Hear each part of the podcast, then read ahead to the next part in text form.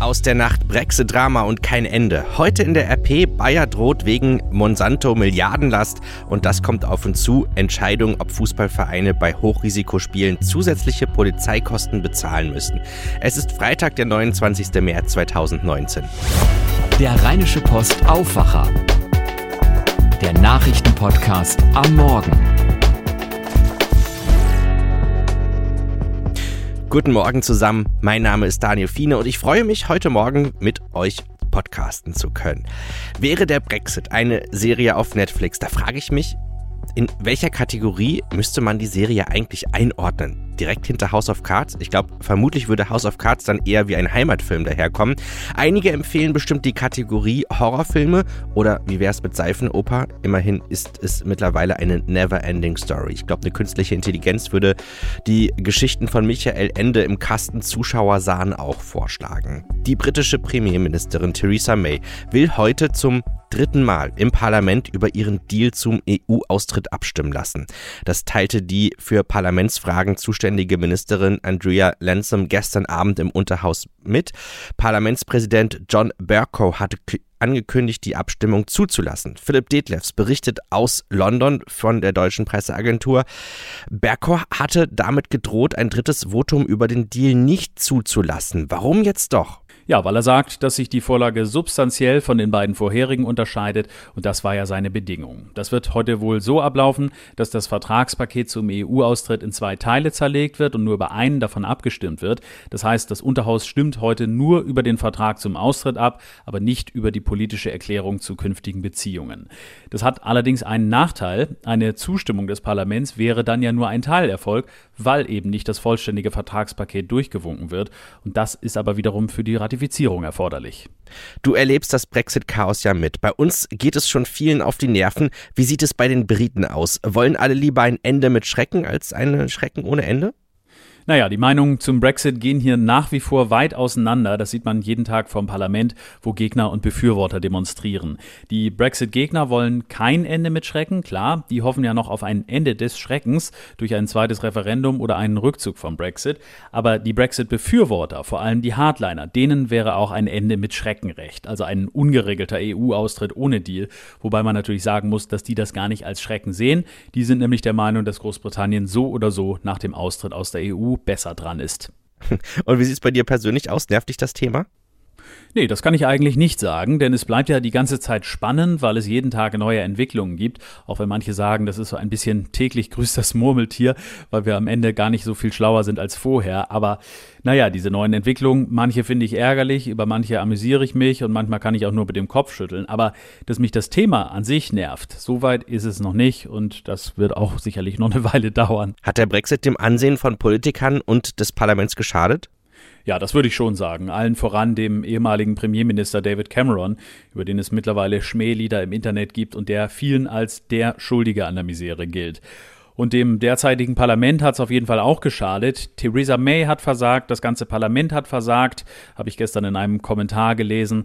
Und der Frust und das Unverständnis im Volk darüber, dass die Politiker zu keiner Lösung kommen, der ist schon sehr groß hier in Großbritannien. Und da muss man sagen, da gibt es auch eigentlich keine Gewinner. Wie spürst du den Brexit denn im Alltag? Ist der Brexit Gesprächsthema Nummer eins?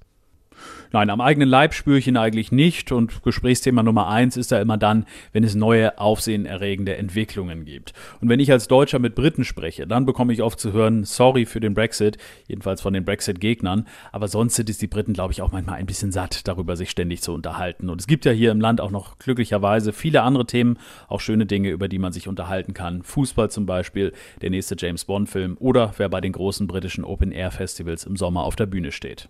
Ein Bericht von Philipp Detlefs.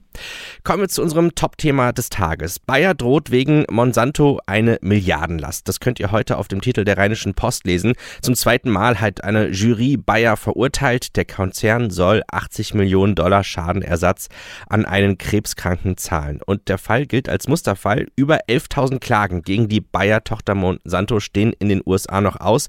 Rechnet man die zwei Urteile hoch, drohen damit theoretisch 800 Milliarden Dollar Schadenersatz.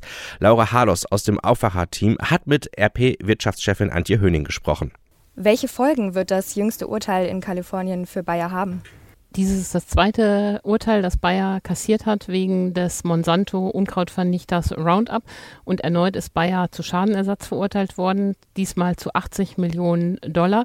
Das ist natürlich noch nicht das Ende der Fahnenstange. Bayer hat bereits angekündigt, dass man Berufung einlegen wird, genau wie in der ersten Urteil von 2018. Es ist schon jetzt klar, dass es ein langer Prozess werden wird, zumal ja noch 11.200 weitere Klagen vorliegen. Sie haben es gerade gesagt, äh, über 11.000 Klagen werden noch kommen oder stehen noch an. Der Konzern ist an der Börse ja heute schon weniger wert als die 63 Milliarden Dollar, die die Leverkusener im vergangenen Sommer äh, für Monsanto gezahlt haben. Da kommt natürlich die Frage auf, wird das nicht in einer Katastrophe enden für Bayer? Es ist tatsächlich so, dass die Lage für Bayer bedrohlich ist. Der Konzern hat sich an der Börse äh, gegenüber seinem Höchststand fast auf ein Drittel verringert. Äh, das bedeutet nicht nur einen Wertverfall bei den Belegschaftsaktien, was die Belegschaft direkt trifft, sondern damit ähm, droht auch Bayer ähm, zu einem leichten Übernahmekandidaten für zerschlagungswillige Hedgefonds zu werden. Entsprechend groß ist auch die Unruhe in Leverkusen. Klar ist, dass äh, man jetzt nicht rechnen kann, 11.200 Fälle mal 80 Millionen Euro. Das würde für Bayer eine Belastung an Schadensersatzzahlungen von 800 Milliarden kosten, theoretisch. Das wäre natürlich nicht darstellbar. Wahrscheinlicher ist es, dass ähm, Bayer irgendwann, wenn sich das weiter fortsetzt und man auch in den Berufungsverfahren verliert, was man ja noch nicht weiß, auf Vergleiche äh, eingehen wird, um äh, das ganze Drama zu beenden. Nun muss man sich ja wirklich dann die Frage auch stellen, hat sich Bayer mit Monsanto übernommen? Der Kauf von Monsanto hatte aus Sicht von Bayer durchaus eine industrielle Logik. Man hat sich stark gemacht auf der Agrochemie-Seite. Man hat den Konzern äh, auf zwei ähm, Beine gestellt. Allerdings hat man offenbar die gesellschaftlichen Dimensionen dieses Deals, die Unbeliebtheit von Monsanto unterschätzt und hat auch überhaupt nicht gesehen, was da im Zusammenhang mit den Glyphosat-Klagen äh, zukommt. Bis heute beharrt Bayer vergleichsweise stur darauf, es gäbe 800 Studien, die die ähm, Ungefährlichkeit ähm, von Glyphosat belegen würden. Aber wenn es Bayer nicht gelingt, die Gerichte auch in den höheren Instanzen, wenn allein Profigerichte entscheiden, davon zu überzeugen, nützt es dem Konzern nichts. Und dann wird man zu der Einschätzung kommen, Bayer hat sich mit Monsanto dramatisch übernommen. Interessant ist auch, wie die unterschiedlichen Reaktionen auf das neue Urteil sind. Wir haben zum Beispiel mit Heinz-Georg Webers gesprochen. Er ist der stellvertretende Vorsitzende des Gesamtbetriebsrats von Bayer und er sagte uns Zitat, wir haben aber weiter Vertrauen in den Vorstand, dass die strategische Entscheidung, Monsanto zu übernehmen, richtig war. Wir hoffen, dass Bayer sich in den Berufungsverfahren durchsetzen kann. Bayer ist erfahren mit Produkthaftungsklagen. Negativ sehen das hingegen die Grünen. Der stellvertretende Fraktionsvorsitzende der Grünen im Bundestag, Oliver Kirscher, sieht Bayer durch den Kauf von Monsanto in der Existenz bedroht. Zitat, die Übernahme von Monsanto erweist sich immer mehr als Desaster für Bayer. Bundeswirtschaftsminister Peter Altmaier von der CDU droht, seinen Beirat Junge Digitale Wirtschaft zu verlieren. In dem Gremium ist der Unmut über den Wirtschaftsminister nach Informationen unserer Redaktion so groß, dass etliche Mitglieder bereits einen Rücktritt des gesamten Beirats forderten. Einen geharnischten Brief an den Minister hielten die Mitglieder am Mittwoch aber zunächst zurück, nachdem Altmaier kurzfristig auf die Forderung nach einer Sondersitzung reagiert hatte. Diese soll nun am 15. April stattfinden, wie es aus Kreisen des Beirats hieß. Altmaier müsse bei der Sitzung deutlich machen, was die Bundesregierung für die Digitalwirtschaft tue. Dafür liegen genug Vorschläge auf dem Tisch. Wenn nichts geschehe, habe das Gremium auch keine Existenzberechtigung mehr, hieß es weiter aus Kreisen des Beirats. Es könne nicht im Interesse der Bundesregierung sein, wenn sich der Digitalrat auflöse. In dem nicht versandten Brief, der uns vorliegt, werfen die Mitglieder des Beratungsgremiums Altmaier vor, dass sein Handeln in einem Jahr Regierungszeit das Gegenteil von dem sei, was er gesagt habe. Die Beiratsmitglieder fordern Aufklärung zu dem Vorwurf, die Bundesregierung sei bei der EU-Urheberrechtsreform ein Deal im Zusammenhang mit der geplanten Gaspipeline Nord Stream 2 eingegangen. Sie werfen dem Minister außerdem vor, dass durch das neue europäische Urheberrecht Deutschland als Standort für künstliche Intelligenz und die zugehörige Startup-Szene geschwächt werden. Die Digitalexperten bemängeln überdies, dass bei Altmaier die Dinosaurier der Wirtschaft Vorfahrt vor den Gründern und ihren innovativen Produkten und Dienstleistungen erhielten. Bevor wir auf die Themen des Tages schauen, bedanken wir uns noch bei unserem Sponsor. Die aktuelle Folge des Aufwachers wird euch präsentiert von unserem Partner, der Rheinischen Fachhochschule Köln, der Hochschule für Vollzeit, duale und berufsbegleitende Bachelor- und Masterstudiengänge. Studiere an einer der größten privaten Fachhochschulen des Rheinlands, genieße den Vorteil kleiner Kursgrößen und die kombinierte Lehre und Umsetzung von theoretischen und praktischen Inhalten. Vom klassischen Fachbereichen wie Ingenieurwesen über Medizinökonomie und Gesundheit, Wirtschaft und Recht oder Medien bis hin zu den dualen Studiengängen am Standort in Neuss ist für jeden Geschmack ein Studiengang dabei. Alle Infos gibt es unter www.rfh-köln.de www.rfh-köln.de wir bedanken uns bei unserem Sponsor der Rheinischen Fachhochschule Köln, damit dieser Podcast möglich wird. Kommen wir nun zu den Themen, die anstehen. Müssen Fußballvereine bei Hochrisikospielen zusätzliche Polizeikosten zahlen? In Leipzig wird heute Vormittag mit Spannung das Urteil des Bundesverwaltungsgerichts in dieser Frage erwartet. Es könnte für Städte, Vereine und Verbände sowie für die Deutsche Fußballliga gravierende Konsequenzen haben. Marc Kramhöft von der Deutschen Presseagentur. Es geht ja um die Polizeikosten bei sogenannten Hochrisikospielen. Was ist das genau und welche Zusatzkosten entstehen dabei? Also rechtlich genau definiert ist das nicht, sondern in einer Sicherheitsberatung vor den Partien wird entschieden, was ein Hochrisikospiel ist. Es geht um Duelle, ja, bei denen das Gewaltrisiko erhöht ist, zum Beispiel weil rivalisierende Fangruppen aufeinandertreffen. Das ist etwa so beim Revierderby zwischen Schalke und Dortmund oder in Bremen beim Nordderby zwischen Werder und dem HSV. Um dieses Spiel geht's ja jetzt auch vor Gericht. Bei solchen Spielen setzt die Polizei mehr Personal ein, oft auch aus anderen Bundesländern und die müssen eben alle bezahlt werden. Um diese Kosten geht es. Da sind wir beim Knackpunkt, beim Geld. Erklär doch einmal, wie die Diskussion überhaupt entstanden ist.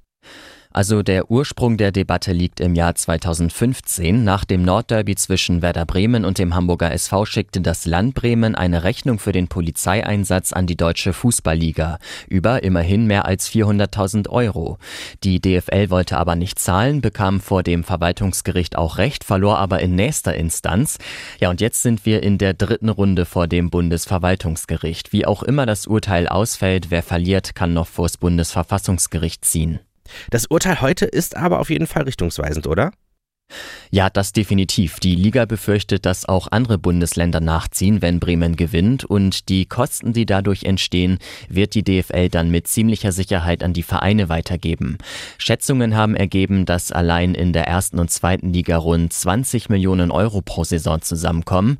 Noch härter würde es aber die Clubs in Liga 3 und auch in den ähm, Regionalligen treffen. Die sind ja eh chronisch klamm. Oh, und einige könnten die Kosten voraussichtlich gar nicht stemmen. Gibt es denn eine Tendenz, wie das heute Vormittag ausgeht?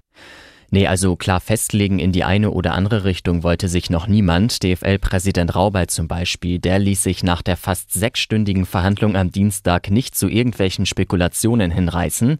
Die Vertreter des Landes Bremen zeigten sich dagegen vorsichtig optimistisch, aber was da jetzt verkündet wird heute Vormittag ist noch völlig offen. Alle warten auf jeden Fall ganz gespannt. Ein Bericht von Marc Kramhöft.